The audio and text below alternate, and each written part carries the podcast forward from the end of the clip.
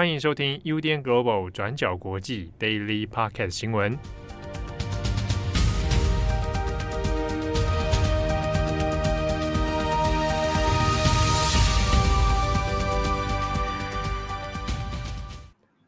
Hello，大家好，欢迎收听 UDN Global 转角国际 Daily Podcast 新闻。我是编辑七号，我是编辑惠仪。今天是二零二三年二月七号，星期二。好，那今天的 Daily Podcast 呢，我们前面还是会先更新一下土耳其和叙利亚这边的大地震。那截至目前为止，我们已经知道的一个状况哦。好，那现在地震呢发生到现在已经超过二十四小时，那死亡的人数，土耳其加上叙利亚两国合计的话，目前已经来到四千三百六十五人死亡。那这个呢是截至目前为止，我们录音时间是台湾的二月七号中午大概一点半左右哦。那这是截至到目前为止的统计数字。那只是很不幸的是说，因为现在抢救的行动、搜救的行动都还在进行当中，那这个死伤的数字哦还有可能在持续更新啊。所以目前呢，我们已经知道的是超过了四千三百六十五人。好那这一场地震呢，在土耳其而言的话，那是继一九九九年的伊兹密特大地震之后，死伤最为惨重的一次震灾哦。那先前呢，其实过去也有发生过一次规模达到七点八的大地震，哦，跟这一次的规模一样。那我们可以说，这是土耳其百年来呢，目前为止是其实是最严重的、规模最大的一次地震了哦。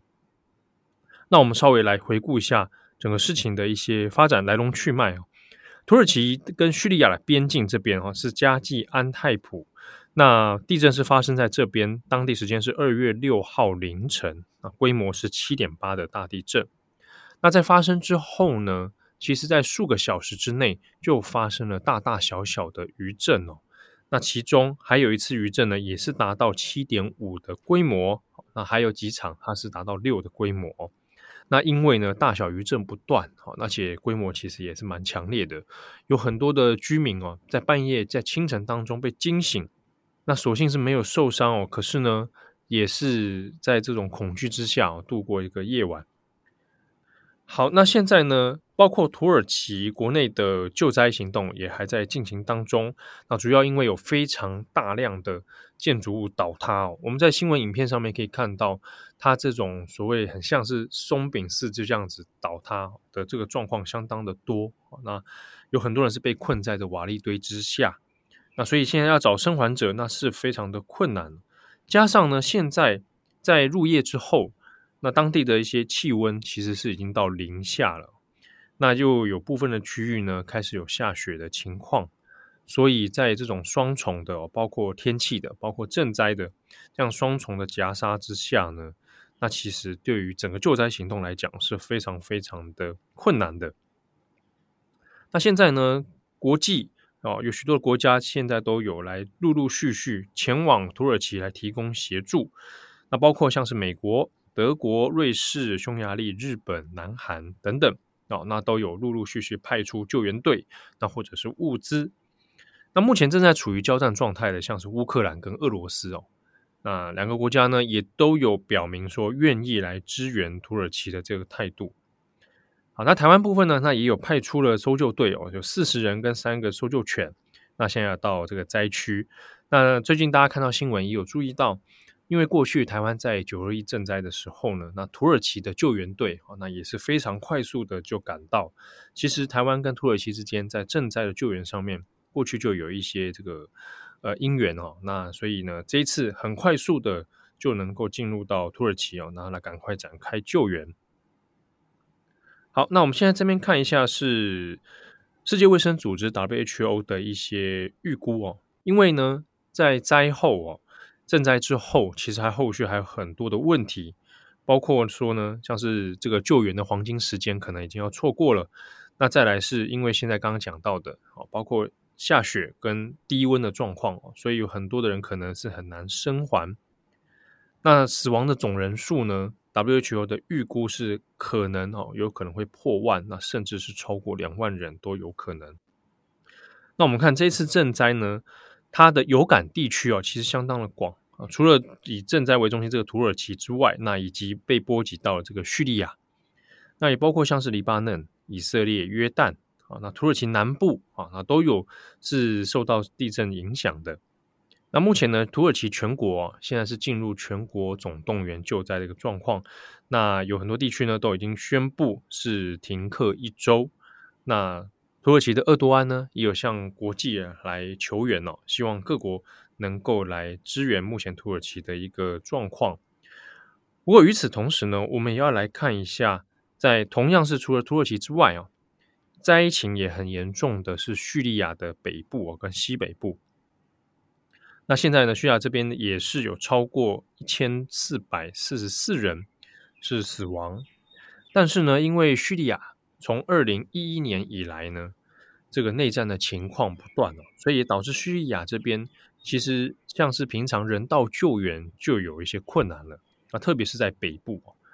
那北部像是阿勒颇，现在这个地方已经是由政府军哦，也就是阿萨德政权所掌控了。但是呢，在西北部，像是伊德利卜这边啊，那仍然是反抗军所在的一个大本营。那双方呢，在西北部、北部这边，其实已经激战了多时哦。那过去因为这个内战的关系啊，所以有很多的人道救援呢，人道走廊是没有办法深入到叙利亚这边的。那特别是因为针对是反抗军所在的区域哦。那因为长期的被围困哈，然后呢，还有被政府军以及背后支持阿萨德政权的俄罗斯来进行轰炸跟空袭啊，所以这边其实过去一直有医疗困境啊，然后很多大量的难民啊。那联合国的估计是说，截至到目前为止，叙利亚内战爆发以来，大约有四百万人是处于流离失所的。那之中也有些人就只能安置在这个难民营。那也有一些人呢，他是辗转又逃亡到土耳其哦。那也过去呢，多年以来也形成了土耳其本来一开始是在这个难民问题上面，可能一开始还抱持着开放支持的态度，但也因为难民的大量涌涌入哦，在土耳其内部也形成了非常多的矛盾啊。那甚至演变成后来是排斥难民的一个状况。那在震灾发生之后呢，叙利亚的北部当然也是一个严重的震灾区，但现在要问面临的问题就是，那接下来的救援行动该怎么样进行？那主要作为叙利亚政府代表，当然就是以政府军为主哦，就是阿萨德政权。那阿萨德政权有没有办法？愿不愿意在反抗军的所在区域呢，提供物资啊，提供救援啊？哦，那这个都很难说。但是呢，在目前呢，联合国方面。叙利亚驻联合国的代表，他是公开说，那愿意哦，就是将这个救援的物资啊，然后救援行动啊，能扩及叙利亚的全境。当然，言下之意是说，有包括在反抗军的这个内部这边。但是呢，具体来说要怎么做，它的细节要怎么做呢？呃，并没有一个具体的说明。那之中也有些矛盾的地方哦。过去本来在叙利亚这边啊，本来还有四个人道救援的走廊哦。但是呢，在中国还有俄罗斯的施压之下，哈，他们呢主要是支持阿萨德政权，所以这个人道走廊的这个过境点，啊，这过境点就从四个减少到剩下一个了，那现在面临震灾之后，那联合国这边有本来有询问啊，讨论说有没有可能再来增加新的救援管道，或者是加设人道走廊，但是呢，叙利亚的代表。啊，针对这件事情就有点含糊其辞哦，就说如果国际想要来支援叙利亚的话，那直接来跟政府讲就可以了。所以到目前为止呢，如果要谈到救助叙利亚的状况，那代表唯一的认证的合法管道，现在主要是当然就变成以政府军哦为主了。但是呢，这样的支援有没有办法真的救助到像是伊德利卜这边？哈，那还有待观察。在当地呢，现在是有俗称这个白盔队啊的 NGO 组织呢，在进长久长久以来，其实一直在进行人道的救援行动哦，包含医疗啊，包含难民的安置啊，好饮食啊等等。可是呢，法新社在这一次的报道里面也有找到白盔队，那有谈到说，现在在当地的状况其实相当严重，那你不可能只靠白盔队这一些人力就来做这些赈灾的救助啊，需要的是。有国家级别的这种救助资源啊，包含救难队啊，包含物资啊等等。那所以呢，很急需是外界赶快来给予援助哦。但目前呢，因为国际的救助焦点、救援焦点现在集中在土耳其这里啊，那如果又要去救助西北部叙利亚西北部这边的话呢，那可能又要透过是叙利亚官方的这样的管道，所以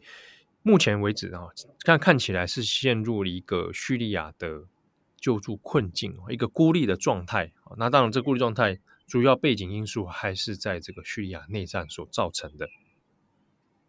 好，那目前土耳其的状况是如此。那很多的听友或者读者可能会关心说，啊，目前状况这么严重，那有没有可能，有没有什么办法可以来尽一份心力哦，帮助到他们？那当然，除了新闻的关注之外哦，我们也可以留意到几个，像是最近在台湾也很有名的 AKUT 的救援救援队哦，那是属于土耳其的民间救援队，在台湾九二一的时候呢，AKUT 也是。当时有来到台湾来进行救助哦，那 AKUT 的救援管道，大家直接上网搜寻，其实就可以找到了。那或者是呢，比较找这个国际上面有公信力的组织哦，比如说国际红十字会等等啊。那在土耳其这边也都有一些救援的管道。好，那以上资讯也提供给听友参考。好，那今天的第二则我们要讲香港。香港在二零二零年六月实施充满争议的国安法。那现在呢，香港最大规模的国安法案件已经在二月六号星期一的时候开审。那被控告的就是四十七位香港民主派人士。那之中我们比较熟悉的人物，包括前立场新闻记者何桂兰。香港大学法律系副教授戴耀廷、社运人士黄之锋、陈敖辉，还有多位前立法会议员等等。那这四十七位被告，因为在二零二零年七月涉嫌组织还有参与民主派三十五家初选，所以被控告犯下国安法下的串谋颠覆国家政权罪。那其中有十六个人不认罪，另外三十一个人认罪。那认罪的四位被告里面，他们会转换成控方证人的身份作供。那一旦罪成，这四十七位民主派人士最高会被判处终身监禁。那因为这个案件有点复杂，我们会分成两个部分来整理。那首先，我们先来理清这四十七位民主派人士当初为什么会被控告。那时间回到二零二零年，香港预计在九月举行立法会选举。那当时候，民主派阵营就希望可以在香港立法会达到过半数议席，也就是三十五个议席，所以就决定在立法会选举前的七月十一号还有十二号，先自行举办民主派初选，那选出代表来参加九月的立法会选举。那会有这样子的一个初选的做法，是因为在一九九七年政权移交给中国之后。香港民主派就一直希望可以突破立法会的多数议席。那因为结构性的问题，所以香港立法会过去多是由建制派获胜。那民主派呢，往往因为政党派系或者是路线之争等等的问题，也比较容易陷入票源分散的状况。那在二零一九年香港进入反送中运动之后，为了凝聚力量做抗争。香港民主派也就希望可以尽全力来争取过半议席，那这也是香港大学法律系副教授戴耀廷等人提出来的一个想法。那所以他们的意思也就是说，民主派当时候就希望可以在立法会的七十个议席中拿下至少三十五个议席，那争取立法会的大多数控制权。那所以呢，他们就可以否决政府的议案、财政预算案等等。那甚至是希望可以迫使当时候的特首林郑月娥辞职。那这一个民主派初选也被称为是立法会三十五家初选。那家是加法的加。那结果殊不知，在当时候初选进行之前，林郑月娥反而是直接上到了北京，并且抢先在二零二零年六月三十号晚上直接公布国安法，让情势迅速升级。当时候国安法颁布之后，其实争议跟威胁都非常的大，但是民主派还是决定顶着压力，那如期在七月十一号还有十二号完成三十五家初选。那当时候还有超过六十万名的选民参加这个初选投票，那反应呢是超过预期的热烈哦。那不过情势随后就一路往下坠。林郑月儿在初选结束不到一个月，七月三十一号就以疫情为理由推迟选举，接着到隔年二零二一年的一月六号，国安处人员就大搜捕这些参与初选的民主派人士，并且在同年二月二十八号正式控告他们串谋颠覆国家政权罪。那案件是一直到昨天的二月六号才正式开审。那这之中其实有很多的争议哦。那例如，在这两年之内，大部分的民主派人士是都没有办法获得保释的，而且呢，他们是在未审未判的情况下，已经关押两年了。那另外，这个案件呢是高等法院的案件，但是呢却不能设有任何的陪审团，而且主审法官还是国安法三名指定高等法院的法官。那根据报道，控方这次在法庭上面给出的理由是。这四十七位被告，他们被控串谋颠覆国家政权罪。所谓的串谋计划是，被告同意透过非法手段，也就是参与初选，来严重干扰、扰乱或者是破坏特区政权机关依法履行职能。那透过无差别的方式否决政府提出的财政预算或公共开支，迫使政府解散立法会。最终导致行政长官辞职，而他们谋划的目的就是要颠覆国家政权。那听到这边，其实关键也在于，到底民主派人士参与初选是不是属于非法手段？那因为依据香港基本法，参与立法会初选、否决财政预算案、反对政府议案啊，这些本来就是基本法赋予议员的权利。但是现在在国安法底下，它却被认为是颠覆行为。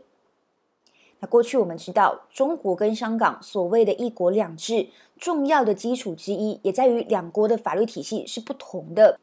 但是由这个案件看来，香港独立的普通法系统几乎可能已经是被国安法体系侵蚀。那中共政府可能也是已经完全取得香港法院的绝对影响力了。所以这也是为什么这起案件。之所以会特别引起外界还有国际媒体关注的原因，那进到第二个部分，我们来看看当天开审的状况，以及被告里面有哪一些人认罪，哪一些人不认罪。在二月六号当天一早，其实就有好几百位的民众在法院外面排队，那希望可以进去旁听。那现场也有部署大批的警力戒备。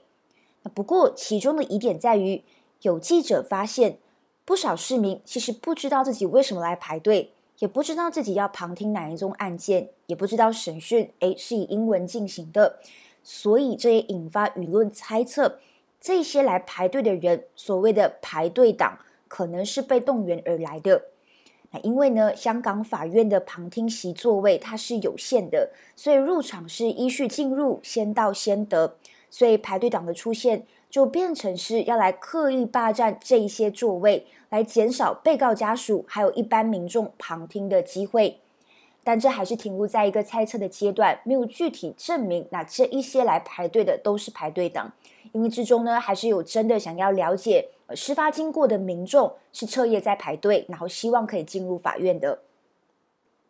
好，那这个案件里面有十六个人不认罪，三十一个人认罪。那不认罪的十六名被告里面，包括前立场新闻记者何桂兰等等。那认罪的三十一人，包括黄之锋，还有香港大学法律系副教授戴耀廷等等。在这些被告里面，就有其中五个人被控是民主派初选的组织者，也就是所谓的首要分子。那包括法律系副教授戴耀廷，那他被指控在二零一九年底。多次公开撰写宣传计划，那为此制定路线，而其余的被告则被视为是参与初选的人。这四十七位被告一旦国安法罪成，会有三级的罚则：首要分子或者是罪行重大者会面临判囚十年以上，或者是终身监禁；积极参加者会被判囚三年到十年；其他参加者则被判囚三年以下。